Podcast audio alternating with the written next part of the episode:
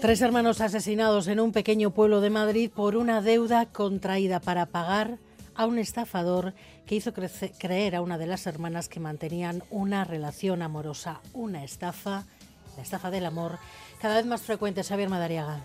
La estafa del amor ya tiene nombre que a las propias víctimas no gusta nada porque nos dicen ahí hay de todo menos amor. Desde el pasado diciembre también tienen una asociación creada por víctimas de estos estafadores que juegan con nuestras emociones para llevarse un buen pellizco.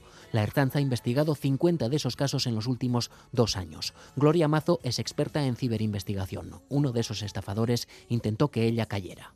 Estaba en varias redes a la vez, con más de 100 identidades diferentes y em, contactaba a gente de todas las condiciones, de todos los estratos sociales, de todos los perfiles. Rodrigo Nogueira Iglesia, uno de los estafadores del amor más famosos, más de 62 víctimas a sus espaldas. La suya ha sido la primera sentencia de la Audiencia Provincial de Vizcaya contra un estafador de estas características, calificado como psicópata depredador en la sentencia. Para esta buscadora de estafadores emocionales, el suceso de Morata de Tajuña debe servir para hacernos cambiar el chip.